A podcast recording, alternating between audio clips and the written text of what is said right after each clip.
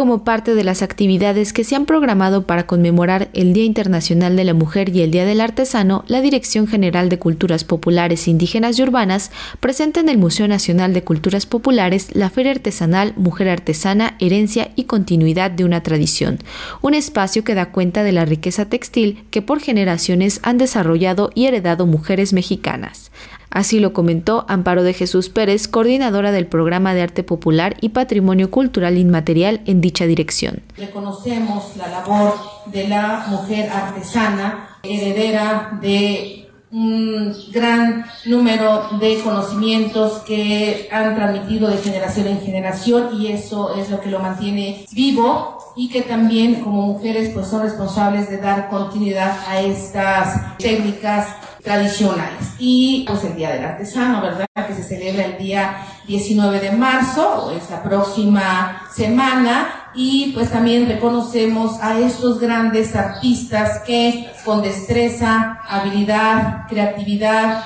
pues dan vida a un sinnúmero de objetos útiles y necesarios para nuestra vida cotidiana que tiene profundos valores culturales, pero también tiene un valor mucho más allá que es respeto por el medio ambiente, que es uno de los grandes valores y es el uso de las materias primas que este, eh, se usan para hacer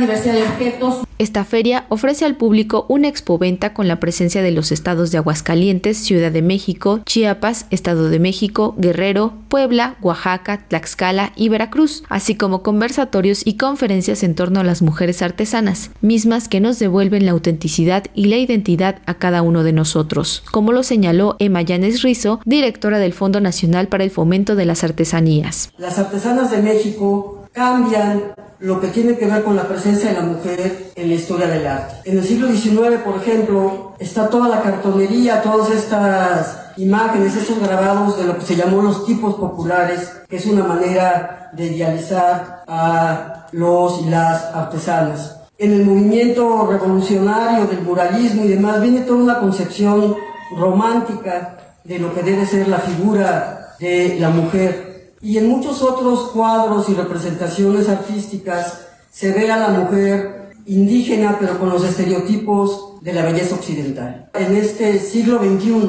son ustedes las artesanas quienes a través del barro y sus textiles y toda la representación de su obra pintan a mujeres de las comunidades y a nosotras mismas tal cual somos. Y ese es un gran triunfo para la historia del arte en México. Guardianas del arte textil, Sierra Norte de Puebla, historias de vida, manos que sueñan, la mujer y el arte popular como patrimonio, las hijas de Mayagüel, las mujeres y la cultura del pulque son algunos de los conversatorios que se llevarán a cabo en esta feria, la cual tendrá lugar hasta el 12 de marzo en el Museo Nacional de Culturas Populares, un espacio que durante todo el mes dedicará sus actividades a la mujer. Para Radio Educación, Pani Gutiérrez.